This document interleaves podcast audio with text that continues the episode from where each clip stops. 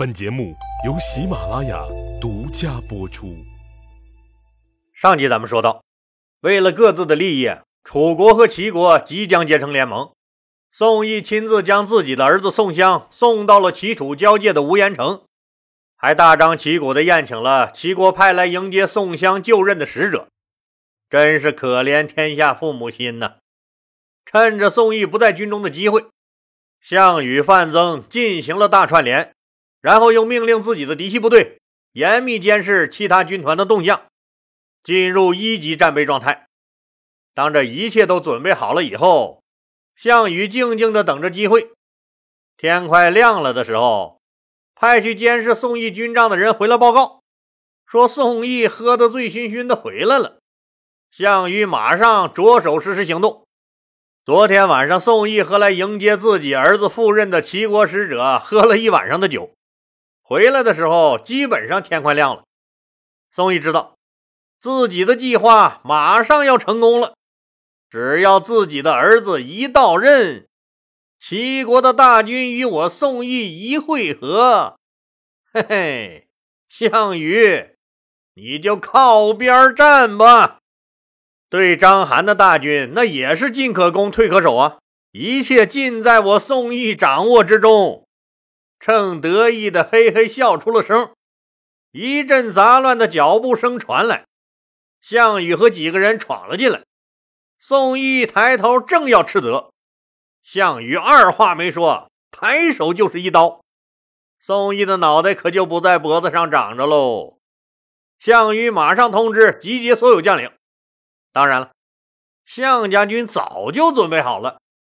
项羽的心腹们一拥冲了进来。个个面露凶色，围在项羽身边。咱们可以闭着眼睛想象一下那当时的场景。当各位将领们到来以后，看到一个身高将近一米九的壮汉，一手紧握着宝剑，一手拎着一颗血淋淋的人头，周围围着一圈他们项氏家族的嫡系将领，个个眼含凶光，手握刀把，这场景是不是让人不寒而栗呀？那胆小一点的，恐怕回家还得洗裤衩，当场就被吓得尿了裤子了。项羽举起宋义的人头，大声喊道：“各位将领们，兄弟们，这个宋义和齐国勾勾搭搭，密谋反楚，我们英明的怀王陛下密令我处死他。”说完，把宋义的人头狠狠地往地下一扔。满含凶光的眼睛扫视着大家，大家在这咄咄逼人的眼神下，都赶紧低下了头。现在啊，说除了他们项家军，军中实力最强的一派，就是英布领导的英氏集团军了。本来项梁对英布就有那知遇之恩，项羽和范增之前又和英布通了气儿，所以英布知道那目前的形势下，自己最该做什么，他就说话了。最早倡议拥护楚怀王的是我们敬爱的武姓军项梁和大将军项羽，他们叔侄两个。武姓军南征北战，为国捐躯。项羽将军，您今天又诛杀了阴谋叛乱的宋义，为我们的陛下，为我们伟大的复国事业再立新功。我提议推举项羽将军为代理上将军。领导我们这支军队，因为范增之前做了许多的沟通工作，那现在不确定的因素，只有宋义新提拔上来的那为数不多的那几个将领。这些兵痞子听英布这么一说，现在只有一个想法了：好汉不吃眼前亏，跟着哪个老板干，还不都是为了混口饭吃吗？人家英布将军都表态了，自己要是不表个态。今天呀，那恐怕混饭吃的这个脑袋，以后就吃不了饭了。于是大家争先恐后的高喊：“打倒阴谋造反的宋义，拥立英明神武的项羽为上将军。”项羽马上派人追到齐国境内，把宋义的儿子宋襄杀了，防止他到了齐国就任以后，联合齐国报复，诛杀宋义和宋襄以后。项羽在军中重新树立了威望，站稳了脚跟以后，项羽派横楚返回彭城，向楚怀王报告了事件的始末。当然是宋义勾结齐国人密谋造反，被项羽将军及时发现。鉴于事情实在是太紧急了，没有来得及汇报，就把宋义就地正法了，为陛下您除掉了一个心怀不轨的大奸臣。怀王听了是又惊又怕呀，一屁股跌坐在龙椅上，无奈之下，只好顺水推舟，主动下令，正式任命项羽为上将军。统帅楚军，至此由楚怀王主导的那个所谓扳倒项氏集团的倒项大计，在这一连串的失误后，成了一场闹剧。不但游戏玩砸了，还搭上了他宋义和宋襄的两颗脑袋。结果是什么呢？就是项羽接替项梁，重新取得了楚军的绝对领导权。秦末大戏的帷幕被一把撕开了。项羽的这场政变是彻底的铤而走险，事情到了这个地步，他也是没有回头路，只有立下不世战功来对抗楚怀王和田荣的联盟了。得到楚怀王的正式任命以后，那项羽是一分钟也没耽误，马上命令大军开拔，急速北上，直达黄河南。巨鹿战场已是硝烟弥漫，大战一触即发。咱们现在来看一看巨鹿城前的形势。秦军这方面，统帅少府章邯，副统帅大将军王离，主要的将领有长史司马欣、都尉董翳、将军苏角、将军射箭，总兵力大概三十万人。楚军这方面呢，统帅项羽，副统帅范增，主要的将领有荡阳军英布、横楚、蒲将军、龙驹。还有钟离墨他们，总兵力大概五万多人。巨鹿城外还有几个诸侯国来救援的军队和部分赵军，包括那个赵国大将军陈馀的三万人，张耳的儿子张敖的一万多人，齐国那个田都和田安他们带来的大概一万人，燕国将军臧荼带来的三万人，魏王魏豹派来的一万人。这就是巨鹿城外双方的兵力情况。咱们再来看一看双方的布阵。王离带领的北部军将巨鹿城团团围住，章邯率领秦军主力坐镇极远。秦军后勤补给工作由经验丰富的老将射箭担当，他坐镇巨鹿城外的大本营中，指挥人员调度粮草。秦军粮草和其他物资的运送和保护是由秦军中凶狠善战的一员猛将苏角负责。苏角带领五万人。在吉原到巨鹿的运粮甬道上来回巡查，保证粮道的安全。我们看章邯的布阵：围城、打援、粮草运送、物资保障，布置的也是颇有章法。那来救援赵国的几个诸侯军呢？这些人也都紧挨着陈馀的大营旁边安营扎寨，抱团取暖呗。上次陈馀的五千人被王离的大军转瞬之间就吃掉了。诸侯们更吓坏了，赶紧又把自己的防御工事加固了一下，严密监视，防止秦军的突然袭击。大家都没那个胆子攻章邯，那只能坐等着楚军的到来。本来嘛，也都能理解。作为救兵，那最佳的策略就是在最合适的时候入场。哎，那谁会一上来那一脑袋就扎进乱战中？谁也不愿意先去当那炮灰。本来家底儿都不厚，那自己的兵打完了，也就意味着自己永远失去了话语权。你一个光杆司令，你还有啥资格指手画脚？所以大家都等着看准时机再出手，不但能青史留名，那最重要的是自己的利益最大化呀。所以外围来救赵的诸侯们都做壁上观，也不能怪他们怂。实在也是秦军过于生猛，把他们吓着了。项羽和范增在分析了敌我双方形势后，找来了英布和蒲将军，告诉他俩，要先派他俩带领两万人作为先头部队渡河，去攻击秦军运粮的甬道。为什么要先攻击甬道呢？一个目的是断了秦军粮草，引起秦军恐慌；另一个目的是牵制部分秦军主力，配合项羽的主力部队渡河。项羽告诉英布和蒲将军：“敌强我弱，敌众我寡，但这一仗我们必须拿下。你们两个渡过河去，就做一件事儿，牵制部分秦军主力。”不管想什么办法，都要坚持一天，必须坚持一天。只要能坚持一天，你们的任务就完成了。英布和蒲将军立下了军令状，说保证完成任务。他俩带兵秘密渡过黄河后，马上联系赵国大将军陈馀，让陈馀出兵南下，倾尽全力来牵制王离的围城部队。陈馀接到楚军渡河的信息以后，那是高兴坏了，自己的国家是终于有救了，马上率全军南下，在巨鹿城西和王离对阵，形成了对秦军的攻击压力，牵制了部分王离的正规军。英布和蒲将军把有限的兵力分成十几个单独的作战小组，针对秦军防范薄弱的偏僻地区的甬道进行破坏性攻击。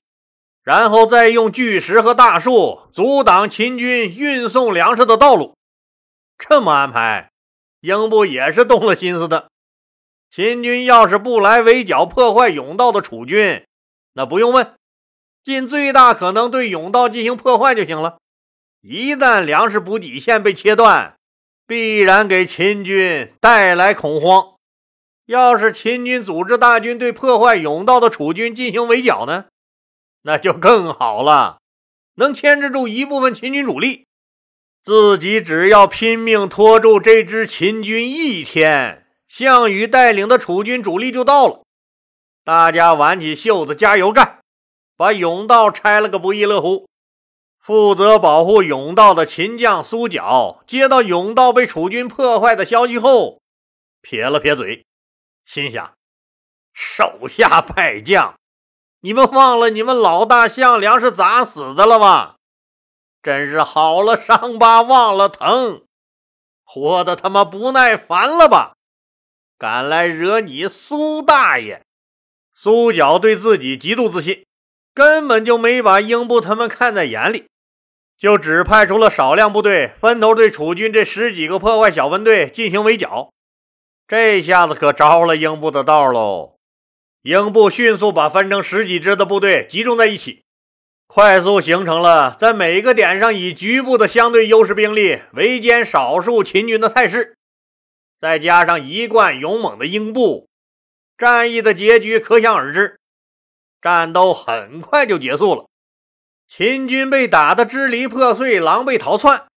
苏角接到消息，大吃了一惊，他意识到。这支楚军显然是有备而来，但作为秦军的第一猛将，他真是丢不起那个人呢。他现在最想做的，就是要挽回颜面，以自己的力量全歼来犯的楚军。他没有通知章邯和王离，马上集合自己的五万士兵，对楚军进行了一次大规模的反扑。战争的形势又是按照英布期望的那样发展的。实际上，这时候，陈馀南下的部队和王离的部队也打了起来。不用问，那结局肯定是陈馀战败。陈馀带领赵军仓皇退兵了十多里。这陈馀一撤退，王离就能腾出手来，派一部分人协助苏角掐死孤军渡河的英布。要是再及时通知驻扎在吉原的章邯大军，三军一起来袭。那分分钟钟就能干死英布，那么整个巨鹿战役就完全可以被改写了，历史将会向着另一个方向发展。但可惜的是啊，这个苏角极度自信，也急于挽回颜面，没有通知章邯和王离，要以自己五万兵力全歼来犯的两万楚军，真是官僚主义害死人呐！苏角为了保住自己秦军第一猛将的面子，结果那不但丢了面子，里子也被人撕了个稀巴烂。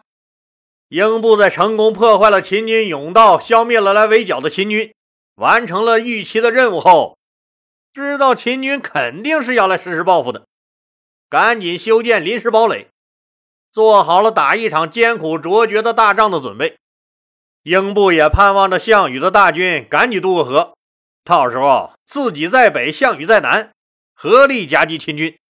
正盘算着呢，苏角带着五万大军就铺天盖地的杀了过来。英布知道。自己能否坚持住一天，成了决定这场战争胜利与否的关键。要是自己坚持住了，就为楚军赢得了宝贵的战机；要是坚持不住，就会形成项羽的主力部队被秦军半渡而击的局面。渡过黄河的被秦军分割包围，克个歼灭；那没渡过来的，只能眼睁睁看着自己的兄弟们被杀，一点办法也没有。这种局面一旦形成，楚军的处境大大的不妙啊！英布还想到最重要的一个方面，什么呢？当然是自己吃饭的家伙了。如果自己坚持不住，等不到项羽的大军，那一切都没得说了，来生再见吧！面对气势汹汹的苏角，英布咬紧牙关，就拼自己能不能坚持住这一天。战斗异常激烈，双方都拼了命了。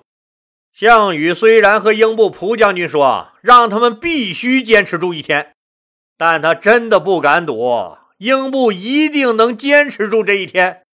他输不起呀！他杀了宋义，重新夺得了楚军的军事领导权，但他同时也将自己逼上了一条不归路。他必须取得巨鹿之战的胜利，否则。